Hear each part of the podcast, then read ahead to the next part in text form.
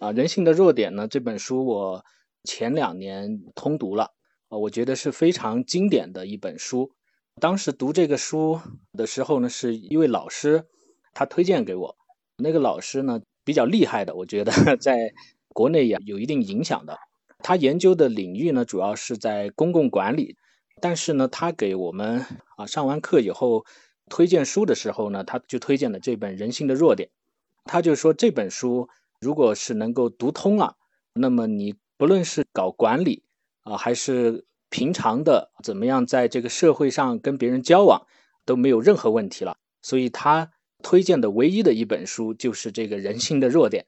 后来呢，我就去看了，看了以后，它里边的这些大量的这些内容对我的触动是非常大的。觉得这本书呢，就是卡耐基他能够写到这么一个深度。和这样呃对人启发性非常大的这样的一种程度的话，最主要的一个原因是他所有的这些内容都来自于他自己的实践，都是他在不同的搞培训啊，还有面对不同的人，他可能积累的这种案例啊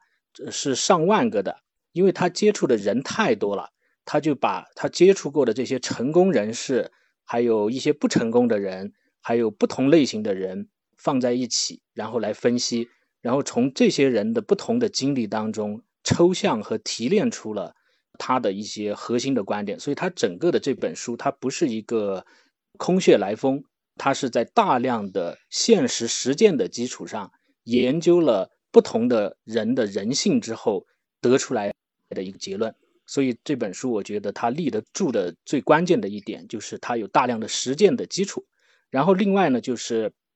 卡耐基在写这本书之前。其实是已经把呃相关领域的这些比较好的书，基本上是都大部分他都读过一遍了。就是在他之前的那些经典的作家，那些人的论述讲这个人际关系也好，讲这个人性这方面的呃一些著作，他大部分他都读过了，并且又把那些东西里边的精华又提炼出来，又形成了他的这本书。所以为什么《人性的弱点》这本书？在全世界有这么大的影响力，然后在中国，我不论是去到哪一个书店，不论哪一次去，基本上都能看到 这本书，都赫然的放在这个书架上，就是它已经是一本长盛不衰的经典书了。呃，我这个人就是不太喜欢读畅销书，其实啊，我觉得很多东西畅销书是市场宣推起来的，但是呢，人性的弱点是一个例外。它既是畅销书，我觉得也是一部经典书啊，所以我觉得小花组的这个局特别好，就是《人性的弱点》这本书真的值得每一个朋友来读，从中能够学到很多东西。好，我说完了，捣乱结束。